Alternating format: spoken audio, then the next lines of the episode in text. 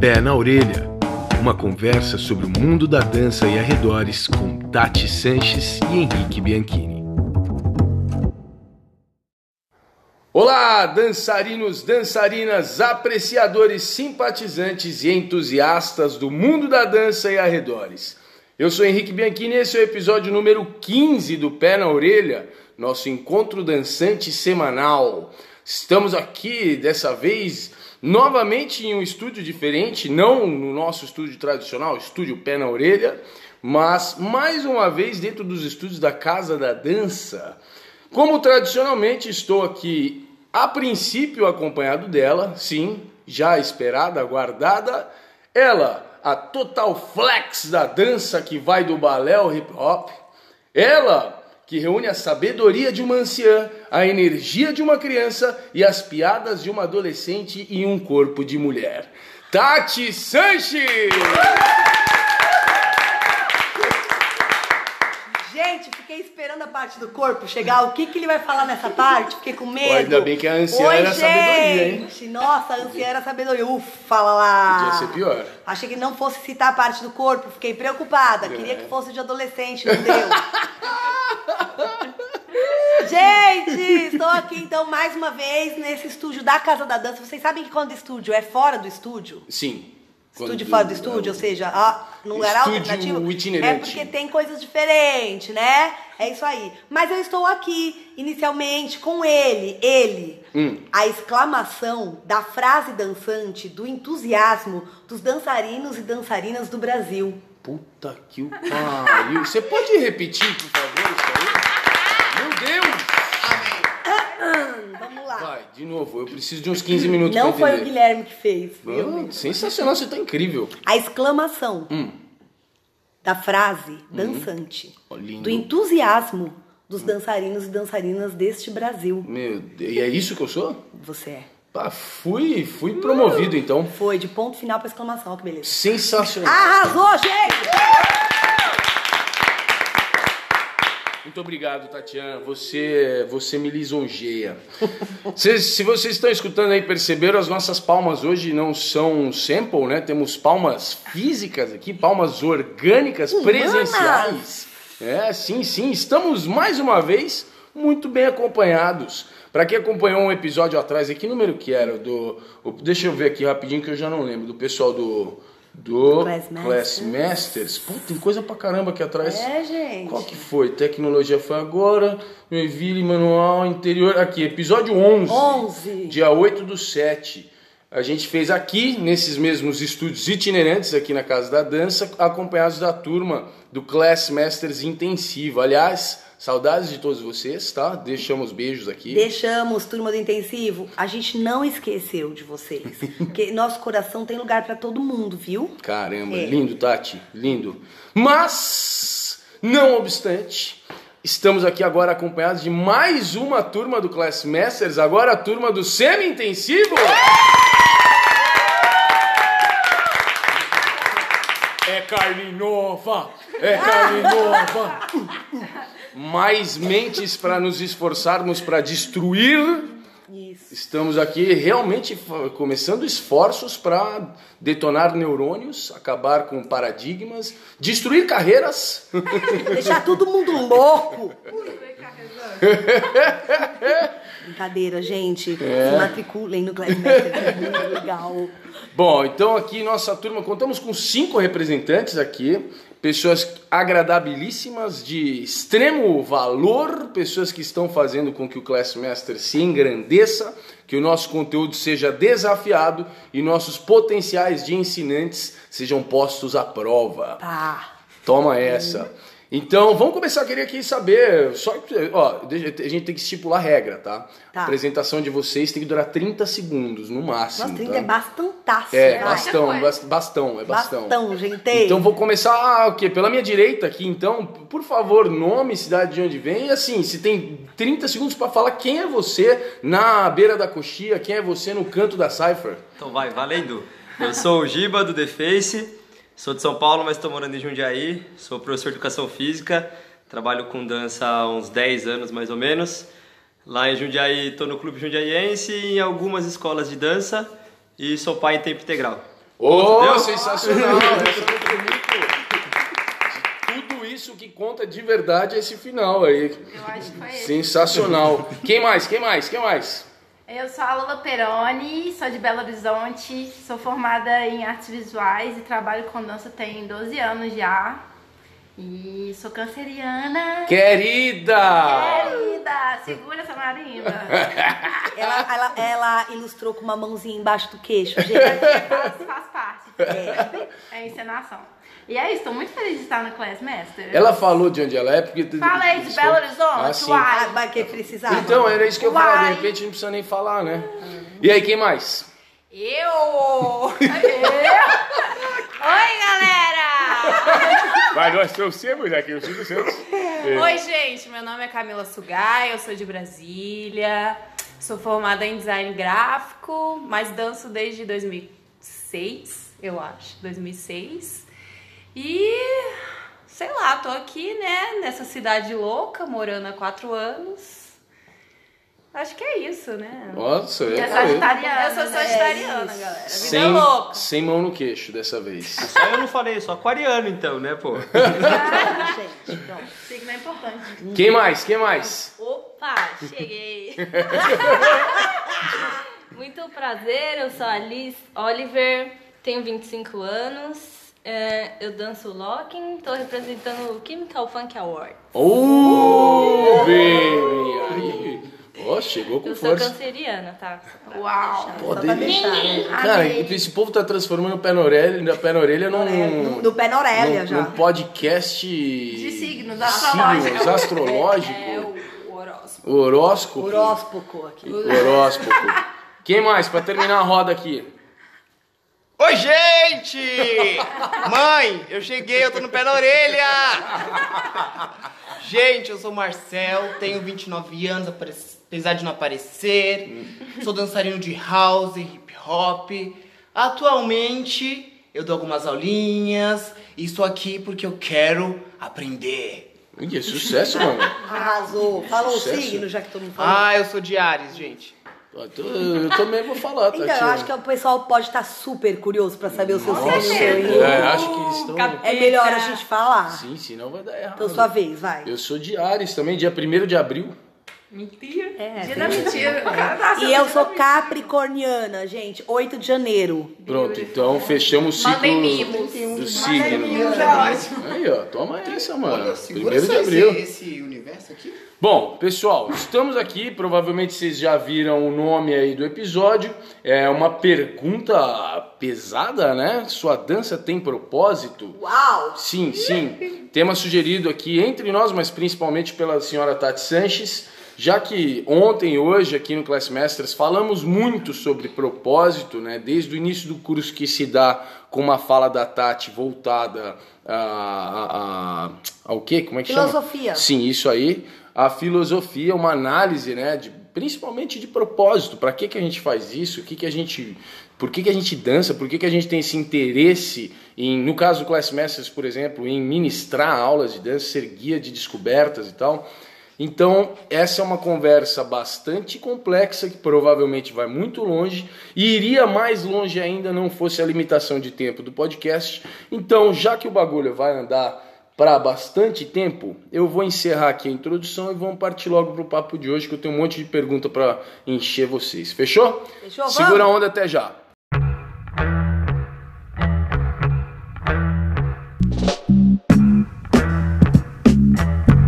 Papo de hoje.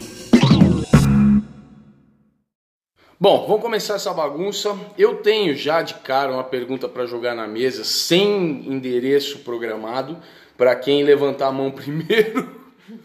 Pode estar dando briga, mas. É, pode, pode rolar uma briga aqui. Mas eu acredito que essa pergunta já vai ser a mais difícil de responder do episódio inteiro. Então a gente já vai começar eliminando a maior complexidade. Pessoal, pergunta é: por que você dança? Ai, Sente o silêncio. Sente o silêncio. O desespero passando pela mente das Enquanto pessoas. eles estão pensando, eu vou falar, vou responder assim, vocês pensam. Eu danço agora, nesse momento, porque isso é a minha vida. Então, eu danço porque a dança é o meu hobby, mas a dança também é a minha profissão, o meu ganha-pão, e se eu não dançar, ferrou, mano. Então, Ferrou ainda em que bem, aspecto? Porque é o meu trabalho. Sim. E ainda que eu seja uma pessoa que hoje desenvolve con- conteúdos teóricos para falar, o assunto do qual eu falo está totalmente dependente aos estudos práticos, Sim. que é a didática, né? E a comunicação. Então, eu preciso dançar para eu poder dar aula. Para eu poder dar aula, eu preciso treinar a dança para poder me motivar para dar aula. Ou seja, uma coisa puxa a outra. Graças a Deus, eu adoro fazer isso e é o que me faz feliz. Então, uma coisa puxa a outra, existe a necessidade, mas a necessidade é feita de uma coisa que me satisfaz. Sim. Então, fica fácil. Boa, boa. Pronto, Mas- é isso. Regaçou, dona Tati Sanches. Mais Tá. alguém? O que a Tati falou é uma palavrinha que ela falou ali. Eu sou dependente da dança, tanto financeiramente como emocionalmente, em todos os aspectos. Eu entrei na faculdade de educação física para ser professor de futsal, de futebol, e eu sempre dancei outras coisas, mas dentro da faculdade caminhos me levaram para dança e hoje em dia, mesmo ah, os lugares onde eu trabalho como professor de ginástica ou como personal, eu cheguei lá por conta da dança. Porque eu dançava, me chamaram para trabalhar em um certo lugar e aí lá dentro eu acabei indo para outras áreas. É, mas eu sou dependente da dança em todos os sentidos, Sim. totalmente viciado. Mais alguém? Eu. Manda, Lola. Eu comecei a dançar por satisfação pessoal, pelo prazer e pe- pela sociabilidade que a dança traz. E atualmente a dança me proporcionou minha vida profissional também. Foi através da dança que eu comecei a ter uma carreira profissional de professora e de entender que eu poderia atuar em outros lugares artísticos também, todos envolvidos com dança e relacionados. Dá pra perceber assim. Bom, mais, mais alguém? Vocês não precisam falar também se não quiser, mas se tiver alguma coisa pra contribuir, manda aí. Eu compartilho desse mesmo pensamento. Pra mim é algo essencial. Assim, eu comecei a dançar com os meus primos e no começo era muito oba-oba. Aí eles pararam e aí, tipo, sabe como que ele... Mano, eu quero voltar, eu quero estar naquela... ter aquela experiência de fazer aula, de, de dançar, de mexer. E aí eles pararam e falaram, pô, ah, você não vai parar não? Eu falei, não, quero continuar. e aí, tipo, eu falei assim, mano, é isso?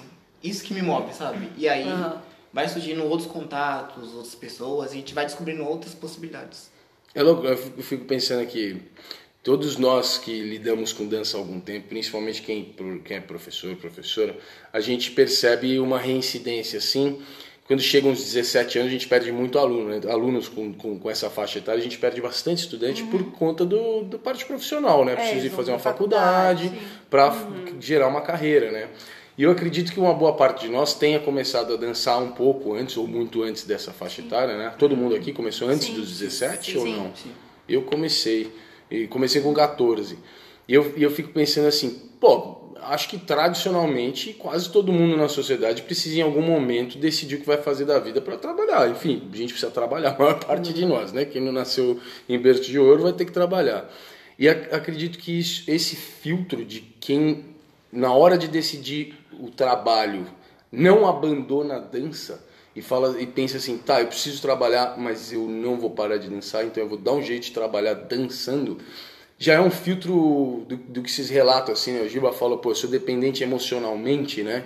Você precisa escolher um trabalho e, cara, eu não vou conseguir abrir mão da dança para ir trabalhar com outra coisa. Então, por mais que esse meio seja árduo, né, difícil pra caramba de se sustentar financeiramente, é super complicado, né? Não é para muitos.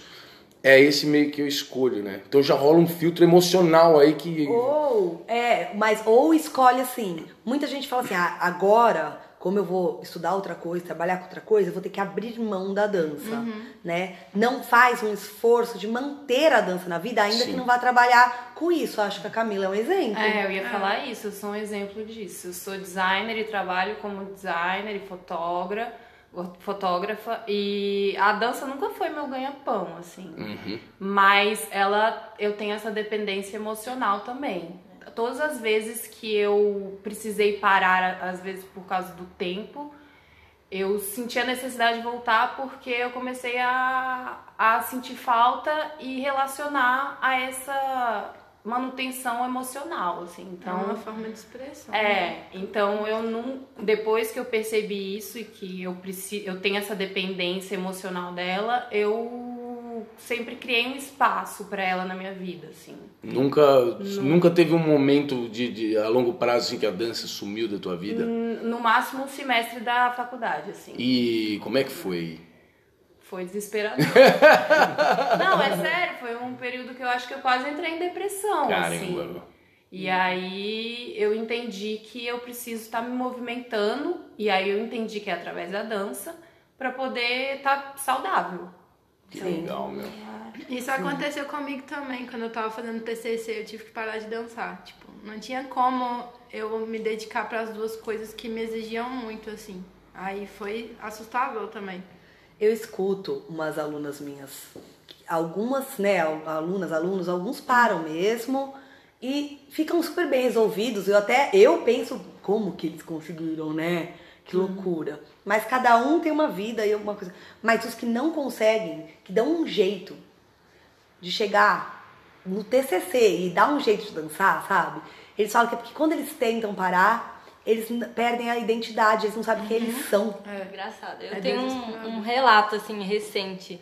Que, assim, eu trabalho na área da beleza, né? E é uma área que... ela Gente, onde fica esse lugar?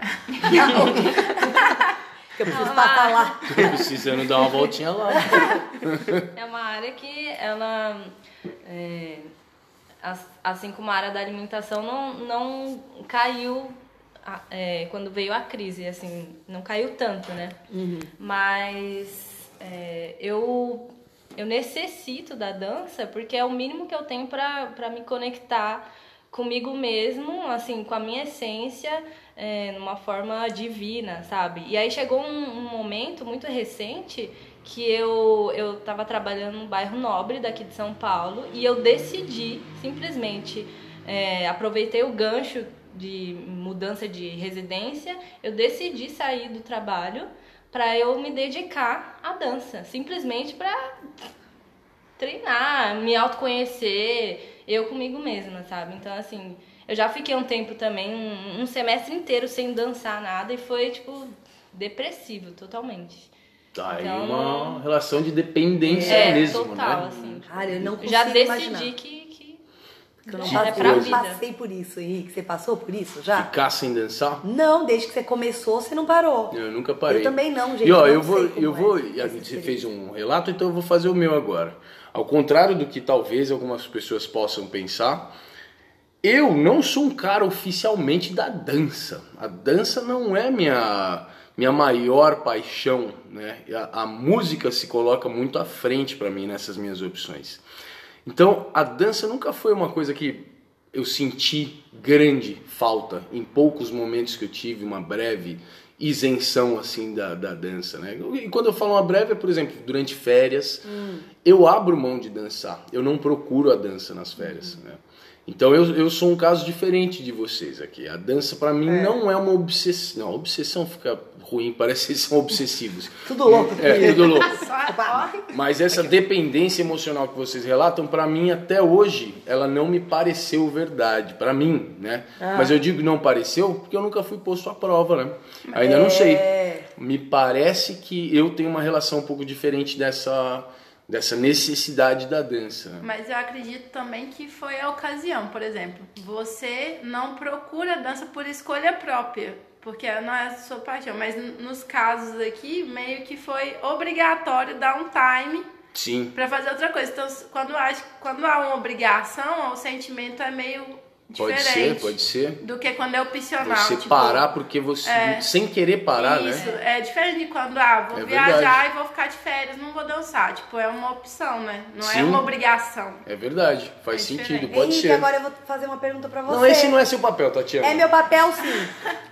Você falou disso da dança, da dança no seu corpo, né? Sim, Mas a dança é quem, é o que motiva o teu estudo, os seus pensamentos.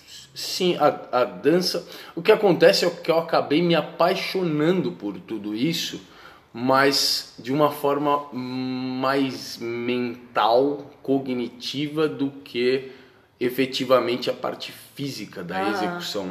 Então, enquanto as pessoas têm essa, essa motivação grande de se aprimorar como dançarinos, né, e continuar estudando mais, dançando, dançando, eu acabei indo pro, indo para um outro lado, que às vezes nem é tão bem visto, né? Por exemplo, nas danças urbanas isso não é muito bem visto. Eu recebo várias críticas em relação a isso. Ah, porque você fica. Cara é teórico e tal. Cara, eu acabei me tornando um pouco mais teórico do que físico, no fim Ah, amigos, pega aí, quando ele dança, ele estoura. Vocês podem parar de falar isso aqui.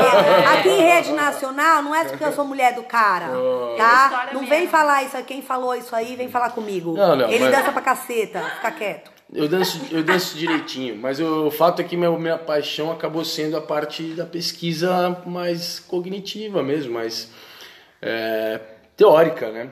Bom, vou- vou- eu, eu quero mudar de assunto. Você, eu, eu- eu- você não está aqui para perguntar, eu não estou aqui para responder, tá? Então você e se aí, deixa eu controla. fazer como eu quero. Eu quero perguntar quase a mesma coisa, porém cronologicamente di- diferente. Eu perguntei por que você dança. Eu queria saber por que vocês começaram a dançar. É, sabe, o início da dança, de como a dança chegou na vida de vocês e ah, provavelmente ela chegou de forma contundente, porque ela está presente até hoje e ocupa todo esse espaço importante na vida de vocês. Então eu queria saber assim brevemente por que você começou a dançar? Mais do que a história, né? Qual foi o sentido que a dança teve nesse início, desse, dessa primeira relação mais próxima e direta com a vida de vocês? É, eu vou começar. É, eu comecei a dançar, a dança chegou até mim porque eu tenho um meio-irmão que ele dançava muito Miami, que é uma dança tradicional lá de Minas Gerais. E ele dançava muito Miami em casa, era uma coisa que rolava, tipo, de eu ficar dançando uns passinhos com ele. E aí a minha mãe frequentava uma igreja na época que tinha várias aulas de dança gratuitas, que era um projeto social. Eu tinha nove anos, assim. Eu nem conto que eu comecei a dançar nessa época, que era, não era meio, tipo, de absorção de informação mesmo. E, e aí tinha várias opções, né? Tinha o pessoal do louvor, do jazz, não sei quem. E eu era meio menino, desde menina, assim. meio menino, desde menino é ótimo. E aí a única, a única dança que eu me identificava mais com a minha personalidade, com o meu jeito de me vestir e tudo, era street dance, que era street dance que chamava, não era hip hop, house, etc. E aí eu entrei lá e comecei a dançar lá, e aí comecei a competir, a apresentar, não sei o que, e aí fui pirando loucamente. Foi isso, meti o louco, bati a cabeça. Adorei. Então, eu. Eu, na verdade, eu estudei numa escola que tinha dança em tudo. É, festa junina, dia dos pais, dia das mães, festa das nações. E eu não sei porquê, mas eu sempre me enfiei desde pequeno em todas essas danças que tinham na escola. Eu achava legal, mas não sei te dizer por que que eu... Aí quando eu tava na adolescência, como eu sou velho, é, eu peguei na adolescência a época do axé e do forró. Sim. E aí eu te digo, a gente dan- dançava axé e forró por conta das menininhas mesmo. Ah, É. sim. E quando eu, fui, quando eu cheguei na faculdade, tinha o Ivan, que fazia faculdade comigo, que dançava, dançava hip hop. E o Olavo, meu professor, ficou batendo na minha orelha pra eu fazer alguma coisa com dança. Ele falou, e eu falei, o que que eu vou fazer com dança, né? Ele falou, vai experimentar. Aí eu fiz algumas aulas, caí aqui na casa da dança, que eu fui atrás de... de- porque eu gostava de rap e, e afins. Caí aqui na casa da dança, depois participei da oficina do The Face no, no Centro Cultural. É, e aí já caí direto pros grupos. Aí fui pro Sim. Pombelela, depois fui pro The Face. Agora você já está contando sua história É. na dança. Não é essa a pergunta. Segura a tua onda. Perguntei por que, que começou. Quero saber qual foi a motivação original, assim, o que, que empurrou Então, e aí- vocês é, para isso. Então, e nessa época da faculdade eu procurei a dança porque eu queria aprender a dançar para aprender a dar aula. Entendi. Então você já tinha interesse de se tornar Sim. professor, essa foi uma motivação. Ó, legal. A Lola teve uma motivação mais social. Você também se envolveu socialmente, mas depois a parte do, do ensino. E o que mais? Nossa, eu tava lembrando aqui agora. é, eu sempre, assim, eu tive o privilégio de estudar em colégios que também tinha dança como atividade. E, assim, muito pequenininha, sei lá, eu tinha uns 5 anos, eu estudava num colégio que ele tinha uma. Ele não tinha uma estrutura muito tradicional, né? Lá em Brasília. E eu lembro de reunir umas amiguinhas e a gente montar coreografias em cima de, músicas, por exemplo, da Britney Spears, Spice Girls, assim. Então a gente já tentava, a gente, tipo, ó, é. a gente montava umas coreografias, assim, curtinhas. Muito, eu era muito pequena. E aí depois fui mudando de colégio e os colégios que eu ia sempre também tinha a dança como uma aula dentro. E eu sempre procurava isso, porque eu acho que essa coisa do movimento sempre me motivou. E aí eu, sei lá, depois eu entrei num grupo em Brasília, ouvi falar que tinha grupo de street dance também, aí fui atrás e tô aqui até hoje, né? Nisso aí. É nóis. Eu, eu fico pensando nisso, né? Qual, por exemplo, para mim a motivação original foi também é, lidar com as menininhas. É. A maioria dos caras é. É, isso é, é muito reincidente, Deu cara. É. É muito reincidente, né? A parte do, da, da interação social e tal, né? E é muito louco. Deixa eu fazer uma outra pergunta. É, e hoje? Agora vocês têm que conseguir se despir da parte. Não, eu vou pular eles, eu vou continuar, não quero nem saber. Senão vai dar tempo. Eles que falam agora o povo. É, isso, a gente vai seguindo aqui. É, é, a gente tem que conseguir se despir agora da parte mais ah, novela mexicana e defender uns valores sociais e polidos culturalmente, assim, tem que falar real. Vocês conseguem falar assim, hoje em dia, hoje em dia, você dança com qual propósito? Para que que a sua dança serve hoje, de verdade? Se vier falar assim, ah, é para o bem da humanidade, pra, porque eu quero o bem do próximo, tal, só se for muito verdadeiro. Senão eu gostaria de vocês tentassem ser bem práticos nesse sentido. Vocês conseguem pensar? Consigo. Vai. A minha dança serve hoje em dia para autoconhecimento e é uma forma de eu extravasar as coisas que, tipo, que eu vivo no dia a dia e que eu passo profissionalmente e familiar e etc. É uma forma de eu extravasar a minha energia, que eu sou muito agitada, e é uma forma de autoconhecimento. Tipo, eu sinto que eu me entendo de me analisar dançando. Que legal. Ó, ótimo. Eu tenho dois pontos de vista. Eu tenho o meu, a minha dança eu dançarino, que no caso agora eu tô solo. É, o meu propósito como dançarino é montar coreografia, porque eu gosto de montar coreografia. É, voltei a participar de festivais e é a minha meditação. Dançar é o meu momento de meditação. E- mas fora isso, tem a parte profissional, que é ganhar dinheiro com a É. dança que eu faço, lecionando a dança que eu dou. Legal. Sim. Liz. Tá pensando ali, gente? Ah, tá fritando Tô coco ali. Ah, é Gelazo. muito complicada essa palavra, né? Propósito. É, sim. Eu acho que assim. é, não vou dizer que eu tenho definido, Uhum. mas que existe um caminho aí de descobertas. Sim.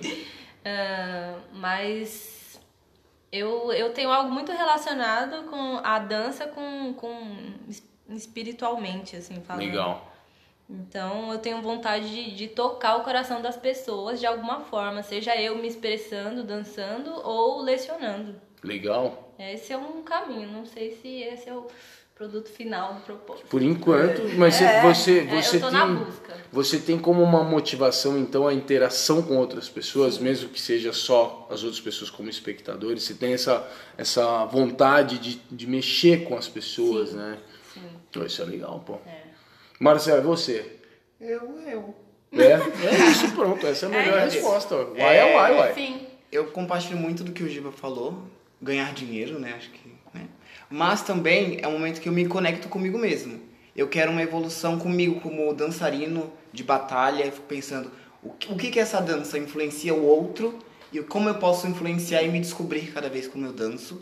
É, e além de conquistar outras coisas, eu gostaria muito de que a dança me levasse a conquistas maiores, Ah, como viagens, conhecer outras pessoas, outros lugares. Legal. E é tudo isso através da dança. Ó, ó, Tati, eu achei legal que apareceu aqui na roda com muita. muito bravos, né? No sentido de muito segurança. é, falar isso de peito aberto, né? A minha dança hoje serve também para ganhar dinheiro. É um propósito meu ganhar dinheiro com isso, né? Porque tem essa história que eu sei que você critica bastante e eu corroboro de que, bom, se a gente entende dança como arte, né? Desculpa, é uma possibilidade pensar dança como arte. Então, quem lida com dança, teoricamente, a princípio, pode ser um considerado artista. E artista, o artista vai fazer dança por dinheiro, tentar ganhar dinheiro com isso. Puta sacanagem, isso não se faz, isso é errado. Né? Você tem um pensamento sobre isso? Tenho, né? Muita gente já me ouviu falar sobre isso. Eu acho que até aqui no Pé na Orelha eu já falei sobre isso. É, a arte não tem que estar é, separada do ganhar dinheiro. Porque a pessoa que tem o, o talento, ou o dom, ou a, o amor pela arte, com certeza ela vai se aprofundar nisso e vai achar dentro do objetivo de ganhar dinheiro um propósito maior. Ah, legal. De, por exemplo, tocar as pessoas, modificar as pessoas que passarem na sua mão, fazer as pessoas mais felizes. Eu até diria aqui que, que quando vocês falam de ganhar dinheiro, vocês estão falando de um objetivo e que eu tenho certeza que pelo que vocês disseram antes, porque que vocês dançam e tal, vocês têm um propósito que vai fazer vocês ganharem dinheiro de uma forma legal. Então, assim, influenciando de uma forma positiva a vida dos outros, impactando de uma forma positiva, seja, né, tocando o outro. Não é assim, ah, e a vida mais bela, uma coisa que nem se falou tem que ser objetivo, mas sim, impactando de forma positiva a vida Sim. dos outros. Não é só o ganhar dinheiro. Então, eu até falaria pra vocês que acho que vocês têm o objetivo de ganhar dinheiro com o propósito de impactar positivamente a vida das pessoas. Então, uma vez você tenha um propósito tão positivo, que quando cada um fala porque começou a dançar ou porque dança, fica claro de que são propósitos positivos. O ganhar dinheiro é muito mais válido do que uma pessoa que vai trabalhar com um trabalho que não te diz nada e aí só dança no, na hora que sobra do dia e às vezes não sobra mais e aí não consegue fazer nada com a sua dança. Sim. Não é? Sim. Então, ah, eu não trabalho dando aula, mas eu vou batalhar e quando eu batalho eu inspiro outras pessoas, tipo a Camila, vai. Vamos Sim. usar as meninas que não, não dão aula, porque trabalhar com dança ou usar a dança para impactar os outros com propósito, às vezes, né? Ainda não é o ganhar dinheiro, mas você ganha, vai ganhar, vou ganhar uma batalha, vou ser chamado para ser júri de outra batalha. Isso não é dar aula, é outra forma de ganhar dinheiro, né, Sim. gente? Dar aula em evento é muito diferente dar aula Regular. regular. Então E- são e- vários e- braços. E também é uma parte indireta, né? Como essa que o Marcel falou, de a, a dança pode me conquistar viagens, exposição, que de forma indireta pode significar também um ganho financeiro. De forma indireta pode te transformar em um profissional que consegue ser pago de outras formas a partir da sua exposição por conta da dança. Sim, te né? gerar oportunidades, Sim. né? É isso. Então, assim, é- quando você pensa em oportunidade, você está pensando de uma forma empreendedora. Sim. Então, não tem como separar uma coisa da outra. Ah, eu tenho uma companhia de dança. Então, a gente quer crescer, ir pra Europa dançar. Isso é empreender, gente. Isso é fazer a sua dança virar um produto que algum produtor da Europa compre. Então, não é errado você pensar que vai ganhar dinheiro com dança. É Uhum. certo. Né? Tem que pensar assim. Então, é, estamos aqui todos entre professores, né, ou estudando para.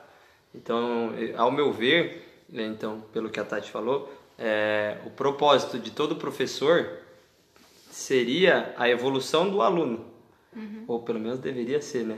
Sim. É, eu acredito que esse seria o propósito de todos os professores, então. Sim. É, Agora, a gente tá lá o nome né, do episódio, Sua Dança Tem Propósito. Se é uma pergunta, então há a possibilidade de ter mais de uma resposta. De, e provavelmente é perimetralmente opostas. Né? O que seria aqui no caso, me parece que a dança de todos nós tem propósito.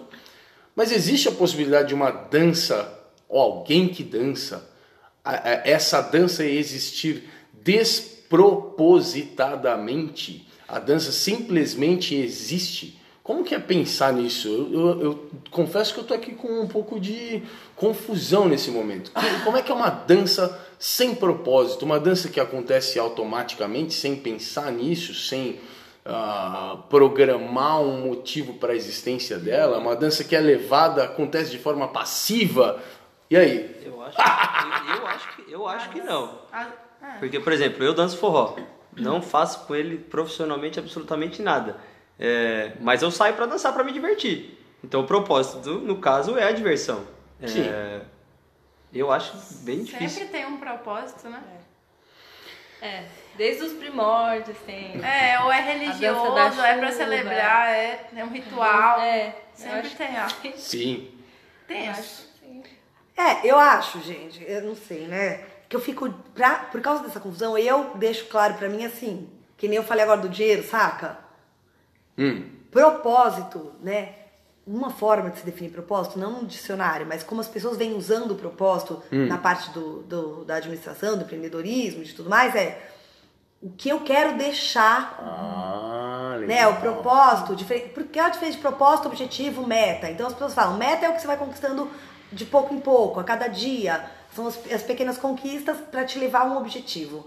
Aí o objetivo é algo que você planejou ou você não planejou, mas ele existe por algum motivo, às vezes extrínseco, né? Uma coisa de fora. E o tal do propósito, então, fica com a tarefa de ser o que você quer deixar durante seu, a sua trajetória até o objetivo, que você quer deixar no mundo, seu legado, como você quer impactar o outro, impactar o mundo, impactar alguma coisa. Então acho que tem, tem a ver também com o que vai pra fora de você, o que você vai deixar, sabe? Que legal. Mas eu penso assim, quando a pessoa dança é, pra só se, se satisfazer, sei lá, satisfazer um ego, sabe? Um ego. O ego dele mesmo, assim. Tem gente que eu acho que dança só pra se sentir bonito. É o objetivo, né? Então, ela não é que a pessoa planejou esse objetivo, É. mas ela encontrou ali uma forma de se resolver. Sim. Mas talvez o propósito seja individual, é um propósito pra si mesmo. Certo. Sim. Então talvez nem seja propósito Porque muito. se o propósito é deixar algo, você você vai deixar só pra você só pra mesmo, você, talvez não exatamente. seja. Então, não sei se propósito é pensar é o que você deixa pra fora de você, pra além de você, sabe? Será que nesse caso a dança é uma ferramenta e não muito mais do que isso?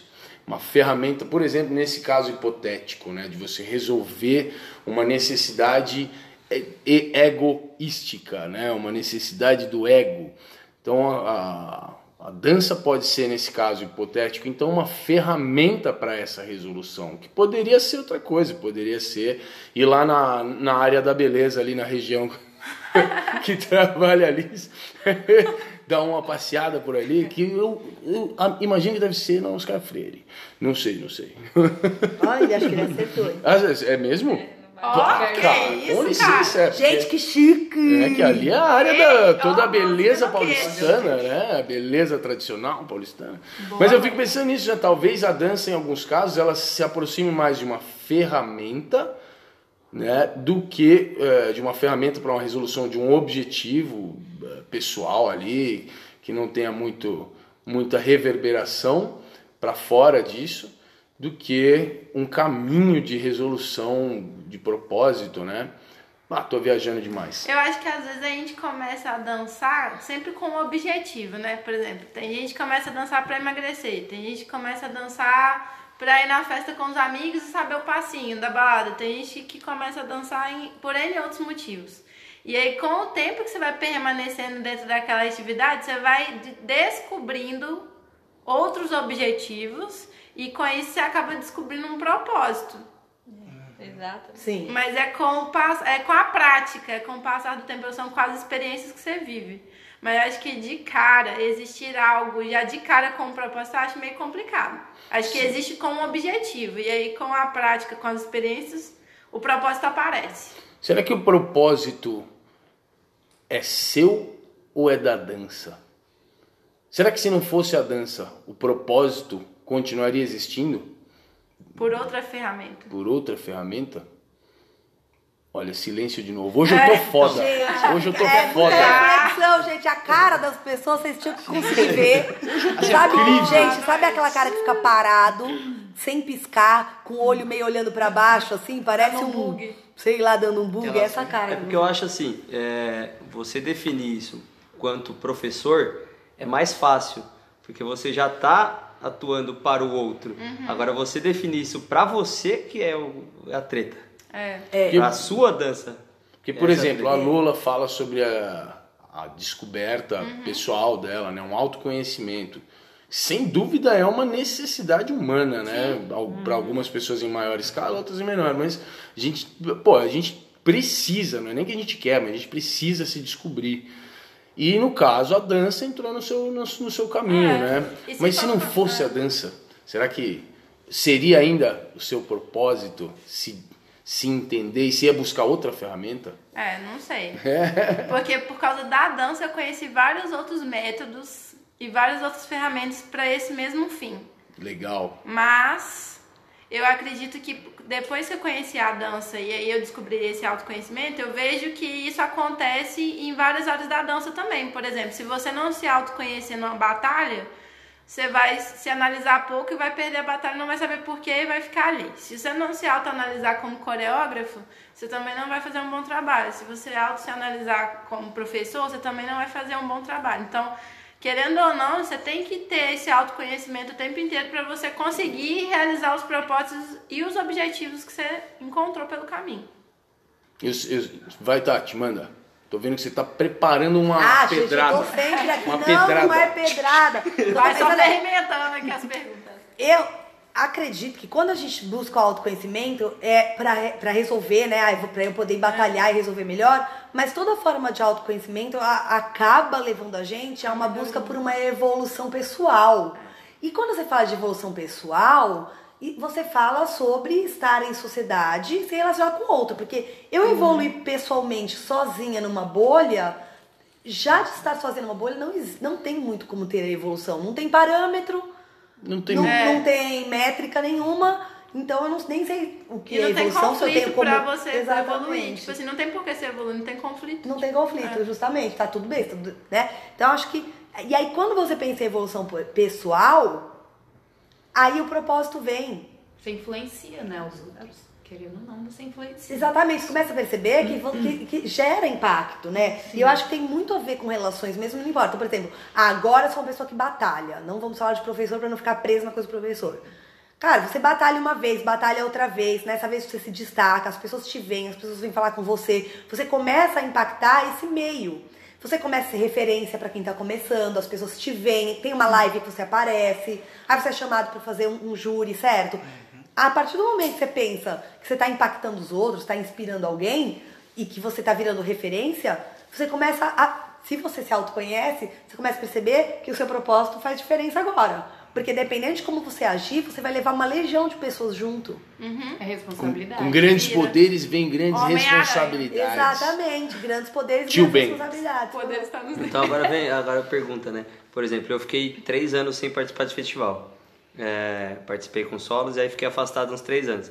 E, mas eu tava indo ainda para assistir. E eu senti uma necessidade de, vendo o que estava sendo apresentado, apresentar algo diferente. E eu resolvi voltar a dançar em festival. É, então, no caso, o, pro- o meu propó- o propósito da minha dança seria estar mostrando algo diferente do que está sendo apresentado. Uma provocação ob- buscar uma evolução. E o meu objetivo, ganhar o festival e aparecer para todo mundo. Exposição profissional. É, É um objetivo com um propósito. Muito Sim. legal. entendi. E- e- Eu fiquei É. escutando, fiquei escutando a Lola falando e eu lembrei no, no, no episódio anterior, falando sobre tecnologia na dança, eu citei a frase do Marshall McLuhan que fala que primeiro nós construímos as ferramentas e depois as ferramentas nos constroem, né? Por exemplo, a Lola entrou na dança porque entrou, porque eu tenho o meu irmão, né, que dançava, foi entrando lá e tal e pronto, ela meio que construiu para ela uma ferramenta. E com o tempo, a vivência dessa ferramenta, tudo que essa ferramenta proporciona, as descobertas individuais in- inclusas, a ferramenta começa a te moldar, né?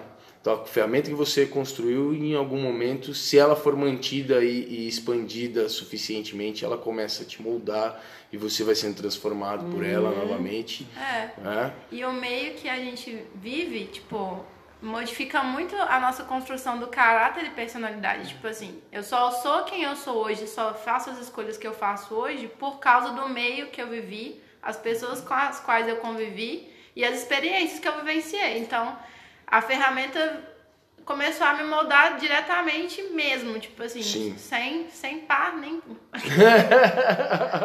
A dança como ferramenta de transformação social. Olha Boa só, noite. gente. Sim, sim. É, sim, sempre foi, né?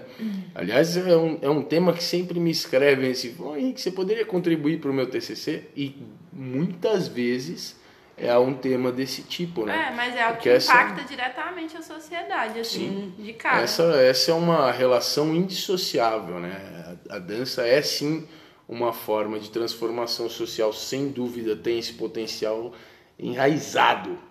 Eu tenho um questionamento aqui, uma provocação. É, como é que você fala? Esculacho! Esculacho! Esculacho! O negócio é o seguinte: vocês acham que é possível, quando vocês olham em volta, né? Não precisa apontar dedo pra ninguém, tá? Mas quando vocês olham em volta no cenário, vocês acham que é possível que exista a ideia de pessoas que estão se movimentando, né? Quando eu falo movimentando, não é dançando, mas se movimentando nessa, nessa cena, que estão se envolvendo, é, desenrolando coisas nessa cena, que usam propósitos que na verdade não vieram delas mesmas. Vou tentar ser mais claro. É. Gente que faz a dança por um motivo, achando que aquilo, pô, tô fazendo por isso, mas na verdade esse motivo vem de outras pessoas, foi entregue para as pessoas sem algum tipo de, pô, fazer um filtro, uma análise ou tentar contestar, né? Pô, a dança é para isso, então é para isso que eu vou fazer. A dança serve a esse propósito, então eu vou fazer a dança com esse propósito.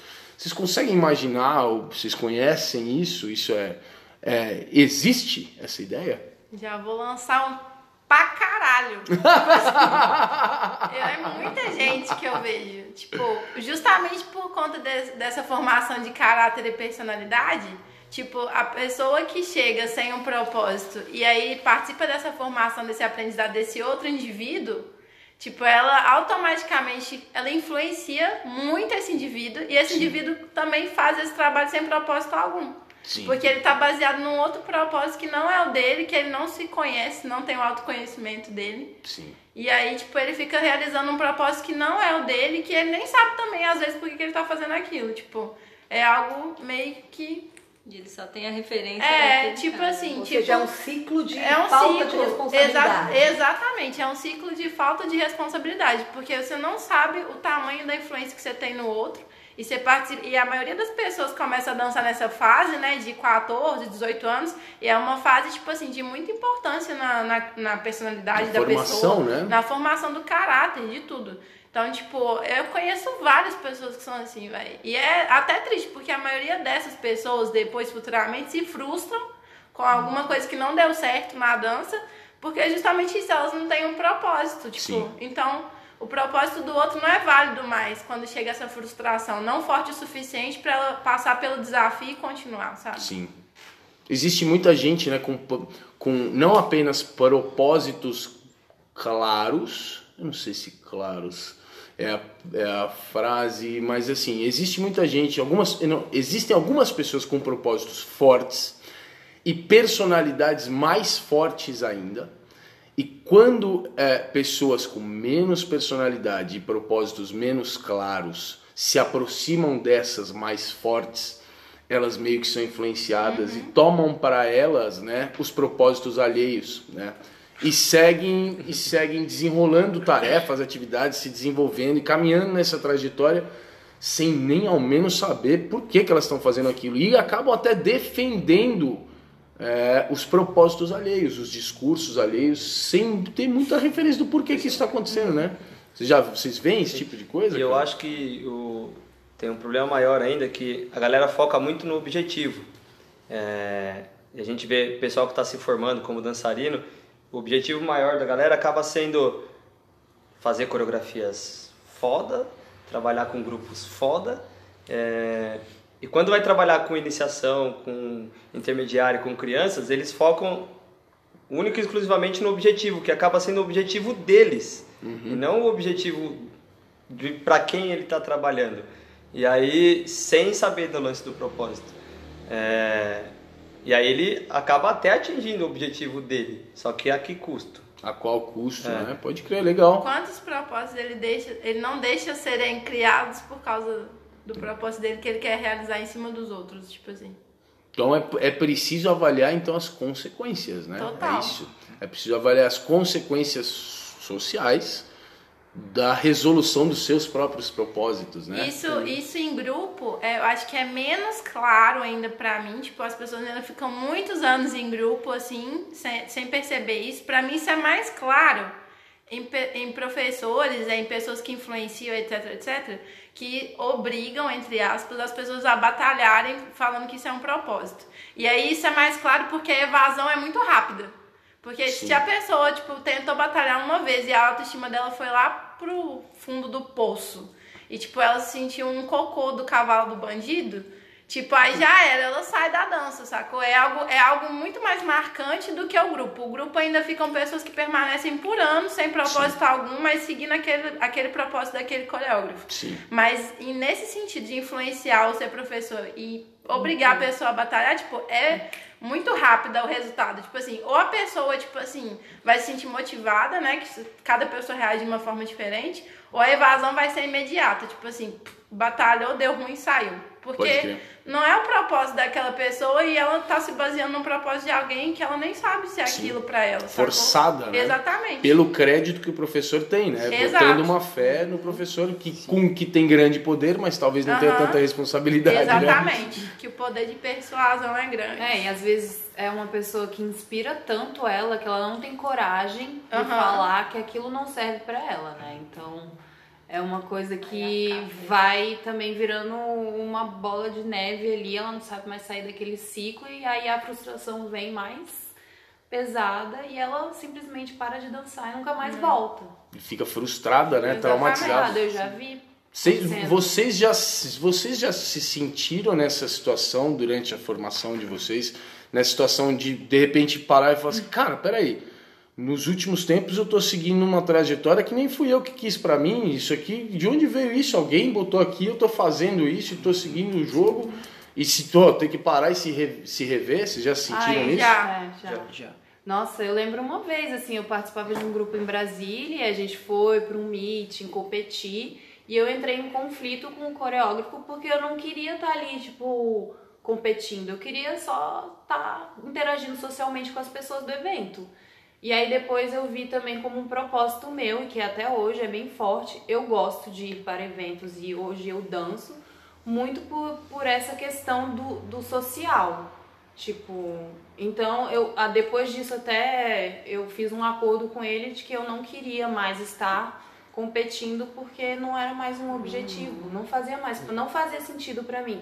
Mas eu percebi através desse conflito que eu tive com ele, assim, nesse momento Sim. pontual. Ó, que loucura, é o que a gente falou no podcast, no último ou penúltimo, que a gente tava falando dos festivais, né, Sim. Henrique? Sim. Que muitas vezes o coreógrafo monta o grupo, leva o grupo no festival e a parte mais rica do festival, que seria você interagir, Socializar, né? sociabilizar, trocar, ter novas experiências. O coreógrafo, ah, dependendo do coreógrafo, ele não só não incentiva, mas ele corta Corta. e proíbe qualquer outro tipo de interação. Afinal de contas, você está contra os outros. Você veio aqui pra competir, então você não pode conversar. Como é que você vai abraçar, fazer amizade com a menina do outro grupo? Foi exatamente isso. E, Exato. cara, e isso, nos grupos, todo mundo é muito jovem. Quem tá em grupo tem o quê? 16 anos? Isso, tipo isso. Como, gente, na formação ali da adolescência, você chegar e. Nossa senhora, gente, socorro, ainda bem que minha cara não tá aparecendo nessa live. E é Porque é difícil uma essa falta. pessoa se defender, né? Ela não tem Não, ainda. ela nem ela não sabe. tem, é. Na verdade, ela não sabe. É difícil É. ter isso aqui, né? Da Camila de ter a percepção. Simplesmente acha que é assim mesmo. Porque ele disse. E normalmente o que o seu coreógrafo diz quando você tá em grupo. Ah, isso aí é a verdade. É difícil existir o questionamento. Uhum. Sim. Então, meu, um cara que influencia vidas de pessoas jovens que estão sendo formadas de uma forma extremamente responsável, né? Meu Deus, Eu que acredito medo. Não queiram que- ver minha cara agora. Eu acredito que, assim, todos os lados são importantes, né, de se viver. Por exemplo, eu dancei em grupo muitos anos e foi muito importante pra mim em N aspectos, assim, de responsabilidade, de conviver em grupo. Claro. Tipo, é muito, foi muito importante. Mas de algumas formas também foi negativo. Mas aí, aí vai de cada um, né? Tipo, eu, eu, Lola, tipo, eu, já, eu sempre fui mais independente. Então, tipo, quando eu tava afim de batalhar, eu fui lá rachar. Quando eu tava afim, eu fui lá e rachei. Não falei nada com ninguém. E aí, tipo, Então foi uma coisa que eu decidi pra mim. E aí quando eu batalhei pela primeira vez, eu me senti bem. Tipo, eu falei, ai, é isso que eu quero. Tipo, adrenalina total, dedo na cara dos outros e é isso. No meu caso. E aí, só que no grupo eu descobri. É, só que no grupo, tipo, eu descobri que é, não era isso que eu queria, que meu propósito era outro, era dar workshop, era dar aula regular, era viver a, a coisa do evento, né? Que você entra num outro universo, né? Tipo, você faz uma imersão dentro do outro mundo quando você tá no evento de dança. Isso era mais válido pra mim do que estar ensaiando pra competir num festival, enfim. Liz, e aí? Então, no meu caso, eu também. Eu fui muito pressionada, assim, no início pra, pra cumprir as etapas, né? Sim. Então, assim, entrar na roda, é, improvisar, que até então tudo bem. Todos os é- ritos de passagem é, tradicionais. Batalhar. E foi, nossa, muito, uma, cada experiência assim, muito forte pra mim, mas eu acatei. Hoje, pra mim, é uma coisa natural, entendeu? Eu fui de encontro porque eu achei que era que realmente tinha que passar por cada etapa. Mas hoje eu vejo que não é necessário e eu, eu pouparia, né? Fa- Fortes emoções. No seu caso, valeu, foi legal. É, mas foi. se você Mas estivesse. no- Demorou, é, foi no um papel. grande período pra eu entender que é algo que eu posso fazer quando eu quiser. Eu entro Legal. na Cypher quando eu quiser, eu vou batalhar Legal. quando eu quiser, entendeu? Exato. E eu vou pra me desafiar, ou se eu quiser ganhar um campeonato, eu vou. Se eu não tiver me Ótimo. sentindo bem, eu não, não, não batalho. E não tem nada errado com isso. É, né? não, Exatamente. nada. O meu, meu Mas eu o demorei contra- pra meu foi o contrário disso aí. Porque logo quando eu comecei eu já entrei em grupo. Eu hoje eu falo, eu não tinha bagagem nenhuma quando eu entrei em grupo, eu tinha facilidade. Eu tinha, como eu já dançava outras coisas, eu tinha bastante facilidade. E quando me chamaram para entrar no primeiro grupo que eu fiz parte, eu achei que aquilo ia resolver o meu problema. É, e no caso não, porque o grupo onde eu tava era pega a coreografia que tem apresentação no final de semana, pega a coreografia que tem evento. E isso não resolveu meu problema. É, aí eu fiz o corte, acabei saindo e aí eu fui para um outro grupo que aí me levou para essa segunda Fase, fase, né? que na verdade seria a primeira. Entendi. É, então eu tive esse, esse, esse- isso que você falou logo no começo, assim, de estar com propósito, propósito de outro. Você sabe que que tá eu, eu, eu fiz escolhas muito drásticas e com consequências muito contundentes na minha carreira, totalmente baseadas em propósitos que eu fui descobrindo É. durante a trajetória. né? Porque eu comecei como dançarino e tive alguma projeção né, nesse sentido. Rapidamente, queimando largada também, como a Tati fala, me tornei professor, tive alguma projeção. E aí, coreógrafo, diretor de companhia, tive alguma projeção. Então, assim, eu tinha uma carreira abraçando vários lados, assim.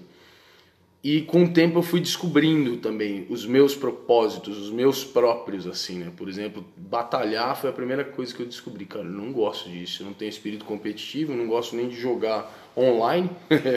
Na época não tinha jogar online, né? Mas assim, Jogar jogo de não, tabuleiro. não gosto de nenhum jogo, porque, porra, alguém vai perder e eu não, não lido bem com isso. Então, eu não gosto da batalha. Segunda coisa, pô, eu não quero mais. Não quero mais dançar em palco, não tenho mais esse tesão, não é isso. Eu gosto muito de dar aula, eu quero me dedicar mais a isso tal.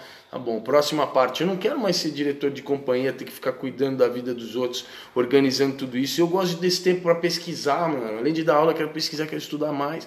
E eu fui abrindo mão de coisas e isso tem consequências, claro, né?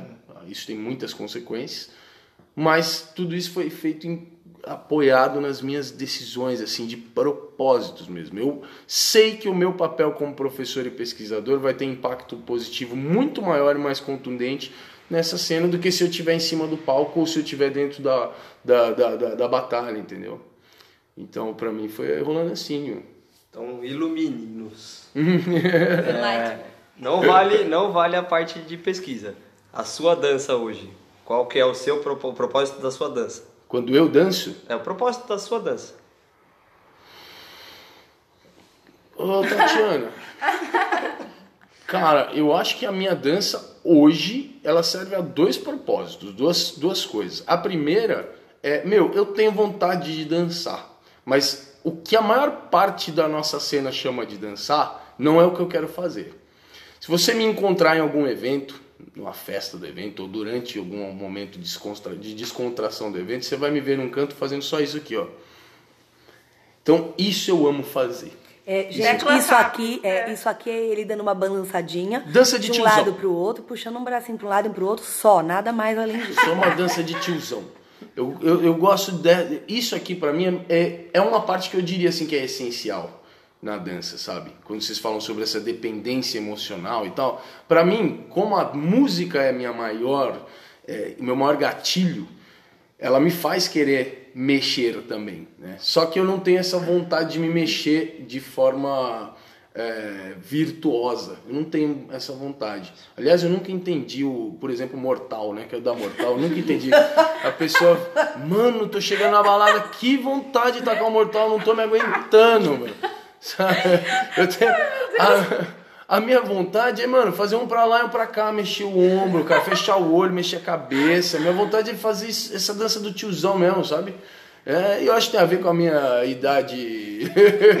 com a minha idade espiritual também. É, pode né? ser. Então, pra mim, primeiro isso, a dança, minha dança hoje serve primeiro a esse propósito. Eu gosto muito de dançar, cara, mas eu gosto de dançar desse jeito, do jeito que a maior parte das pessoas gosta de dançar, porque a gente vive nesse meio da dança, profissionalmente falando, e a gente esquece que nós somos um recorte, porque a dança não é nossa.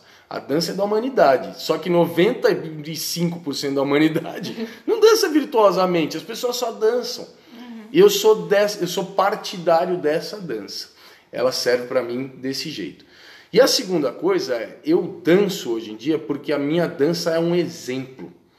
É, eu não falo um exemplo a ser seguido, nada disso, mas é um exemplo do que eu falo como professor. Então eu preciso ter um exemplo físico do que eu sugiro nos estudos verbalmente. Minhas sugestões de desenvolvimento de procedimentos para aprendizagem, elas vão muito bem acompanhadas se tiver um exemplo físico. Portanto, minha dança serve sim como uma ferramenta didática, uma ferramenta de demonstração, De pesquisa, né, De pesquisa, sim, sem dúvida. Então, ela tem um papel na- no ensino como professor. Nossa, eu viajei numa coisa muito cabulosa aqui, tipo assim. é, a gente tava falando dos propósitos que a gente foi encontrando no caminho, das coisas que a gente decidiu, das consequências, enfim. Aí no final das contas, porque todo mundo entra na dança meio que pra socializar, né? Com os amigos, com o grupo, etc. Mas no final das contas, olha que momento Paulo Coelho. Você vai concluir o seu caminho sozinho, porque os seus propósitos nunca vão ser iguais aos dos outros. Então você vai tomar decisões que vão te separar dos outros nichos. Por exemplo, se você sair do grupo, você não vai ter mais aquela amizade dos amigos no final de semana, sair nananã. Sim. Se você decidir parar de batalhar, você não vai conviver mais com a galera que batalha. Então, tipo, as jornadas, os filtros vão se encurtando e você descobre que você tem que descobrir e realizar o seu propósito sozinho. E puta que o pariu, toma essa na sua orelha! Que isso, Lola? Vai encerrar lá. Lola, você tinha uma filósofa dentro de você e não, exp- não tava expondo isso ao mundo, pelo amor de Deus? Lula Peroni. Que coisa, Lola Peroni, pronto. Que incrível! Ó, pessoal do, do- da turma intensiva aí, nós temos o nosso Mário, Mário aqui também já, tá? Temos o nosso Mário. Nossa Maria Sérgia. Sim. É, bom, Maria Jorja. Maria, jo. Maria Jorja. É, deixa eu fazer aqui uma pergunta. Você vai falar um negócio, Tati? Não, eu lembrei de um negócio, de um jeito que o Joe fala quando ele vai falar do house e tal, que eu fiquei pensando se eu tivesse que responder essa pergunta, por que eu danço a dança, né? Porque eu sempre penso em ensinar, ensinar tem um negócio com ensinar que, pelo amor de Deus. E eu acho que a minha, eu acho, o negócio que ele fala é assim, que a dança pra ele, né, no caso, não é pra ser dançada para o house. Ele disse que isso é o house, tá? Legal. Mas eu tô pensando que é como eu danço. Não é pra ser dançado para ninguém Hum. e nem contra alguém, e sim com. Ah. Então não é para, não é contra e sim com. Eu acho que essa é exatamente a forma como eu vejo a dança. Total. Se eu vou numa festa, eu não quero ser a única dentro da roda.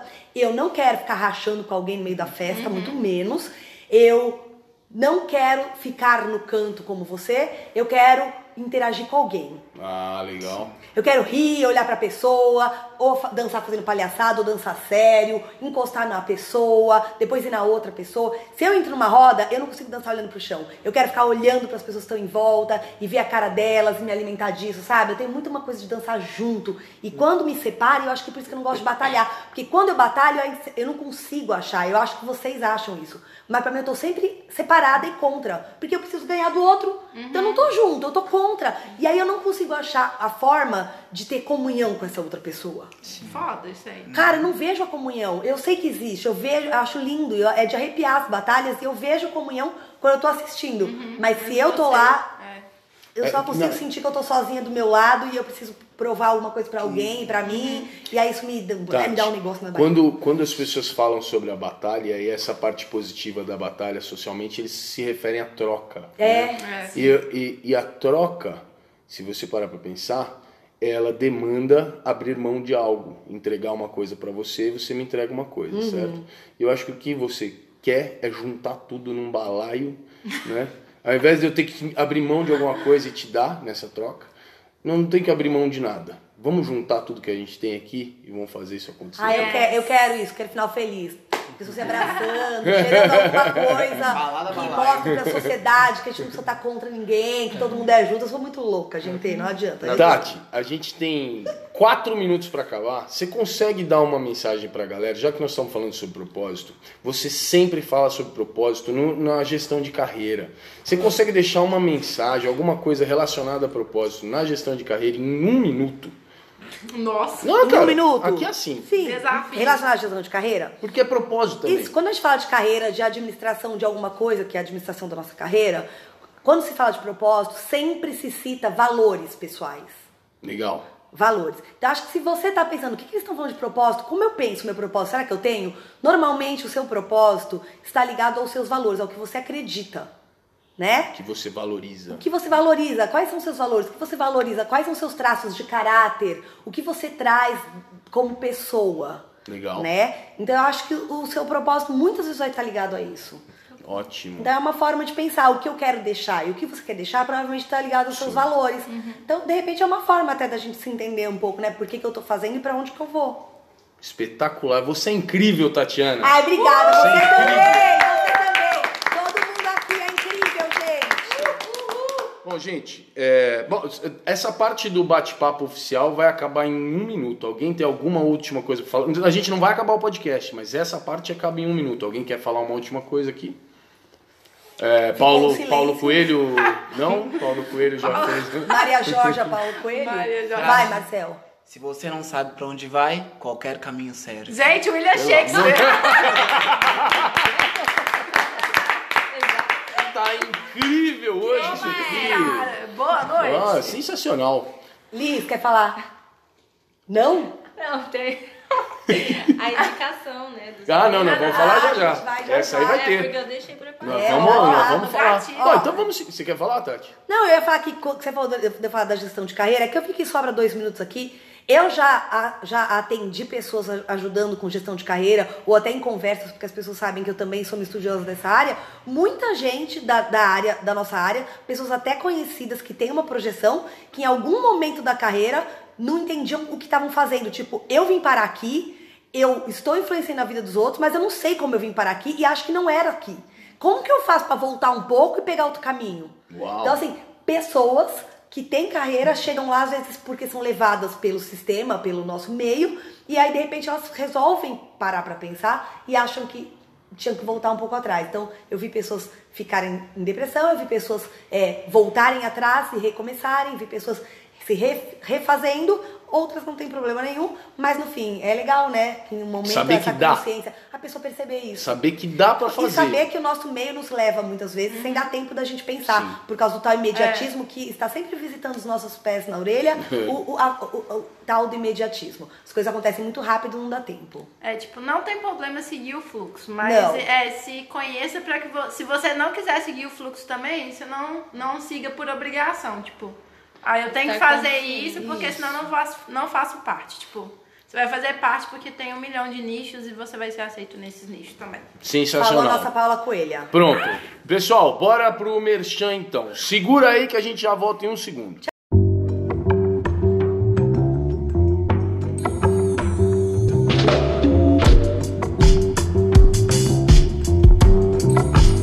Merchan.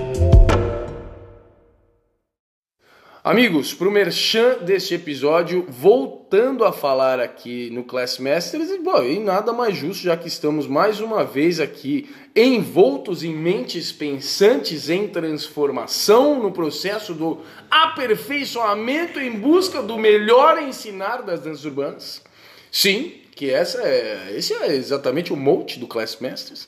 então, já que estamos aqui nessa companhia, falando mais uma vez do Class Masters, mas da edição de janeiro. Sim, estamos aqui quase seis meses aí falando antes, para dar tempo de você se programar, porque em janeiro a gente vai ter mais, mais uma turma intensiva, essa que dura nove dias seguidos, das 8 da manhã até as não, das 9 da manhã até as 18 ou 19, 20, 21, às vezes 22. Dorme aqui. Dorme aqui, fica direto. São nove dias e essa turma vai acontecer de 18 a 26 de janeiro, logo em seguida do intensivão, Tati, é isso? Sim, ele vai mixar com o intensivão. Vai mixar Vai com o intensivão. mixagem. Então as inscrições já foram abertas. Se você quiser saber mais sobre o Class Masters ou se quiser fazer sua iniciar o seu processo de, de inscrição, né, que também depende de alguma ah, um processo seletivo bem simples lá, já que são apenas 10 vagas. Então se você quiser saber mais ou começar a sua inscrição é simples. Acesse o www.classmasters.com.br. Esse endereço vai estar ah, na descrição e é só entrar lá, dar uma olhada e tal. Fechou? Ó, eu não tô querendo usar de uma forma mal usada, do mal da lei da escassez. Hum. Mas tanta gente falou que quer fazer esse Class Masters de janeiro, que eu acho que quem quer de verdade vai logo. Sim. Porque são 10 vagas só. É, não Mas vai tem dar. muita gente falando que quer. Então vai logo, já reserva sua vaga, entendeu? É, resolve isso aí. E pronto. Bom, bora pro calendário. Segura. Calendário. Calendário, Tati Sanches, é a sua vez. Vai, agora tossindo. Ai, Vai, gente, já- eu tava já- tossindo. Ai, meu Deus do céu, corre. Ó, gente, eu vou aproveitar que eu tô com as minhas parceiras de aula.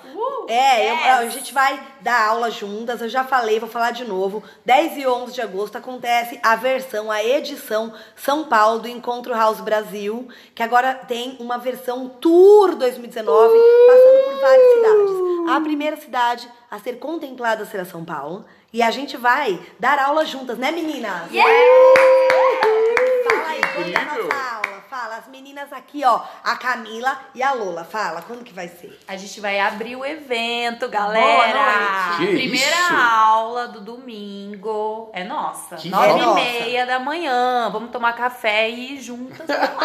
Isso mesmo. Pessoal, então dia 10 é a festa de abertura, né? Isso. Então o evento do dia 10, o que tem de evento é uma festa de abertura super legal, com os DJs maravilhosos, lindos, maravilhosos.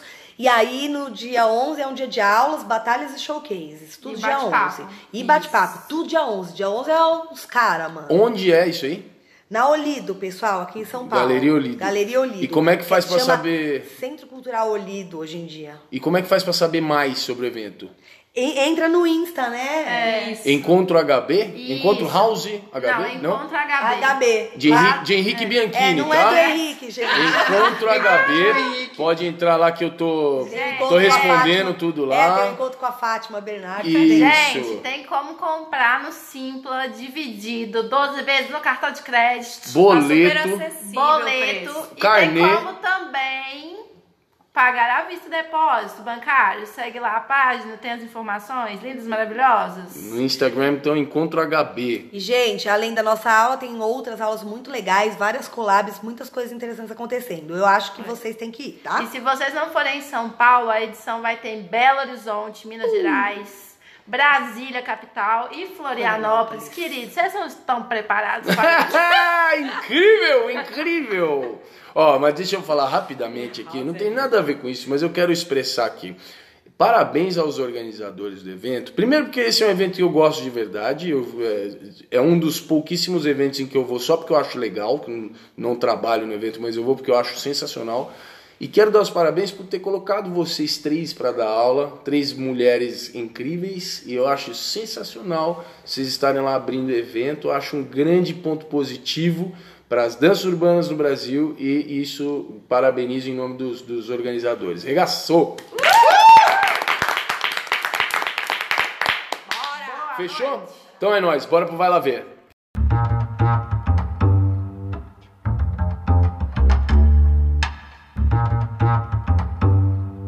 Vai lá ver. Queridos colegas, estamos de volta agora com o Vai Lá Ver. Dessa vez eu quis fazer uso aqui da turma que está nos, nos acompanhando presencialmente para a gente indicar para vocês um monte de coisas legais. Vou começar fazendo uma indicação totalmente distante do tema de hoje, que eu estou guardando com carinho faz tempo para sugerir para vocês. Como vocês sabem, eu sou um cara meio nerd. E tem um site curiosíssimo que vale a pena dar uma olhada que chama scaleofuniverse.com escala do universo né, em inglês. Funciona assim: você começa com um, que representa um ser humano, e se você tem uma barrinha embaixo, se você coloca para um lado, você vai entrando cada vez mais perto, cada vez dimensões menores. Então você parte de um humano para o que seria depois na pele do humano e você vai entrando uh, cada vez para coisas menores, menores, até que você chega no, no, na menor coisa que a gente conhece na humanidade, que seria uma corda, né, da teoria das cordas. Mas você também consegue ir ao contrário para escalas maiores, até as coisas mais, é, as coisas de maiores dimensões que a gente conhece, que é, por exemplo, o tamanho do universo observável. E para cada uma das coisas que tem no caminho, você consegue ver informações sobre isso. Bom, escala do universo, se for lá, você vai entender. É, que mais? Que mais? Alguém? Eu, eu vou de encontro com o tema, mas longe da dança. Tem um filme que eu gosto muito que chama Duelo de Titãs. Como a gente falou bastante de propósito, é um filme que fala de um time de futebol americano na época que os Estados Unidos era separado dos negros e os brancos. Então não vou contar que eu vou dar spoiler. Mas chama Duelo de Titãs. É um filme de 2000, bom demais. Oh, sensacional, hein? Vai, Lula! É, eu quero indicar para vocês, para vocês procurarem uma arte educadora, que ela é pioneira, que ela chama Ana May Barbosa.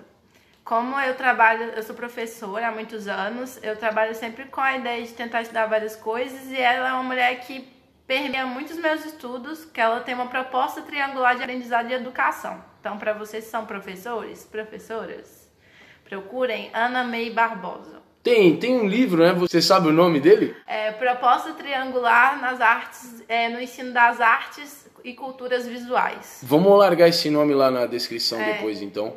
Isso. Fechou? Yes. Camila? Ah, eu tenho um aplicativo que agora eles estão com um site novo, que é um. É, ó, a descrição é bem legal. Artequim.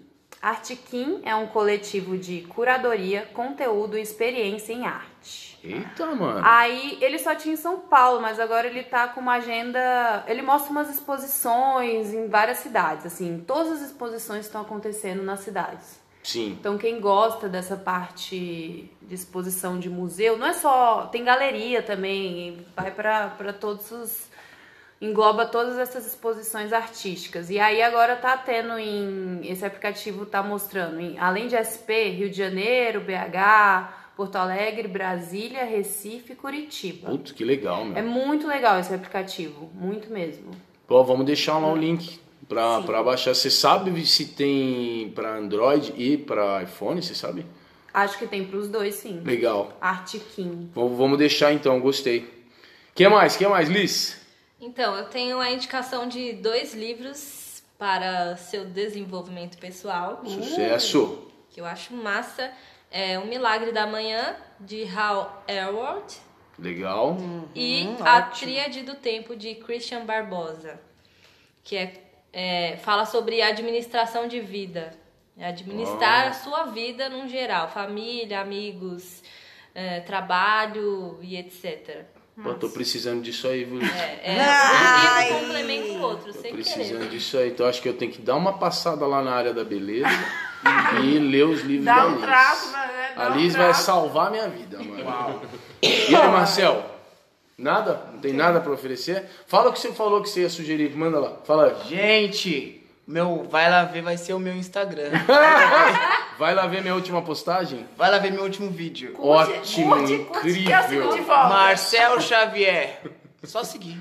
Incrível. Sucesso, sucesso. Não, tem um, tem um sim. Vai lá ver agora, tem o dois, pode? Pode. Ué? Vai. É o livro Produtividade para Quem Quer Tempo, do Ah. Jerônimo Temel. É muito bom. Aí, Boa, viu? boa. Também vem de encontro com o que a Alice está falando de é, produção de espaços vagos, criação de rotinas, é muito interessante. Sucesso, hein? Tatiana não tem- hoje vai, não tem vai lá ver. Gente, como teve um monte, Sim. então eu deixei para os meus, né, Tá meus conv- nossos convidados. Tá ótimo, você tem todo o direito, Tatiana, tem, tem, tá mais do que correta. Tá certa, Tatiana? Pessoal, então eu acho que nesse momento estamos aqui encerrando oficialmente o episódio número 15. Você- Oi? Temos mais coisas? Ai, caramba, hashtag. Eu não falei nem o WhatsApp, Tatiana. Onde nós estamos, cara? Não falei o número do bagulho hoje nenhuma vez. Não, vou falar. Pelo Eu vou fazer um Deus. efeito sonoro para isso. É, o povo que tava ouvindo agora explodiu o ouvido ali. Bom, vou falar aqui então mais uma vez para você que está escutando, se quiser mandar mensagem pra gente, se quiser sugerir é, temas, sugerir pessoas para participarem. Calma, se a, quiser- gente, a gente vai falar junto com ele, como eu faço toda vez, tá, gente? Olhando a boca dele e falando junto. Então, mas calma, eu ainda não. É, deixa mas eu não tô terminar pra eles se prepararem, desculpa. Se você quiser mandar para nós essas sugestões, comentários, de preferência assim elogios que a gente gosta mais, né? Não é, não estão mandando, a gente Não tá estão falando mandando nada. Apelidos também, a gente aceita apelidos. Eu aceito. né? É, faça isso de preferência, se for sugerir é, temas, de preferência, faça isso por meio de mensagem de voz, falando de forma eloquente, direta, concisa, é, sim, porque senão a gente vai ter que editar o seu áudio para botar aqui e para a gente conseguir aproveitar a sua voz. Isso por meio do WhatsApp, pelo número Vai. 011 984 07 2938. Sucesso incrível, incrível, é impressionante. É ridículo, mas é impressionante. Eu adoro, gente! 984072938, pode mandar. Tatiana, hashtag do episódio. Vai. Alguém que tiver sugestões aí, hashtag do final aí. Ai, vamos lá, gente. Pra quem não vamos lembra, o pensar. hashtag serve, a gente joga aqui no final, para que as pessoas que decidirem fazer alguma postagem relacionada ao pé na orelha, deixe essa, essa hashtag pra gente saber que você ouviu até aqui, até o final, só os guerreiros mesmo, só o povo que tá comprometido com o desenvolvimento e a melhoria da dança no nosso país. Nossa. É isso, é isso. Hashtag, hashtag. Descubra seu propósito. Fiquei bonito. Fiquei ah, bonito. olha aí. Ah, é, É. da área da beleza. Da área Da beleza? beleza, e tipo, fiquei bonito. Fiquei até o fim, fiquei bonito. Exatamente. Caramba, Eu- Tatiana! Gente, olha, eu posso não ser boa de apelido, mas de hashtag eu sou boa. Tatiana, tem camadas de significado aí. Tem. Influencer, né? Nossa, Influencer, viu? Tá. Pô, níveis, tem níveis, tem níveis, Liz. Que isso? Pelo amor. Então, hashtag fiquei bonito. Fiquei bonito. Mas e se foi mulher? Fiquei Não, bonito. bonito. Tipo, não eu fiquei bonito ou Ah, bonita. Eu sou o eu. ficar foi bonito. O ficar É, é. o ficar foi bonito. Ficar Isso. bonito, entendeu? Fiquei bonita até o final. Não Entendi. eu tô bonita, deu be- bela. Ótimo, O entendi ficar foi completamente. bonito, ou ficar. Porque não é a Perfeito. ficar, né? Ou ficar. Sim, É corretíssimo. coisa, né? É estar. Então, hashtag fiquei bonito. Se você aguentou até esse momento, for fazer alguma postagem, a gente agradece sempre. E, por favor, use essa hashtag pra gente saber que você chegou até aqui. Pessoal do Class Masters, quero deixar aqui o meu sincero, efusivo muito obrigado. A participação de vocês enriqueceu de forma contundente nosso podcast. É um prazer recebê-los. E ó, essa turma, né, Tati, eles ficam com a gente até 1 de setembro. Yes. Se eles forem bonzinhos, se eles merecerem de verdade, a gente pode até pensar em fazer um segundo, um segundo episódio até setembro com essa galera. Porque rolou muito bem também, né? Muito bem. Eu só fico aqui, tem que, a gente vai ter que se explicar com o pessoal do intensivo, né? Nossa, é isso. Vai ser difícil. Ó, pessoal do intensivo, calma. Cada A um gente seu se fala. A gente se fala é, lá no privado. então é isso.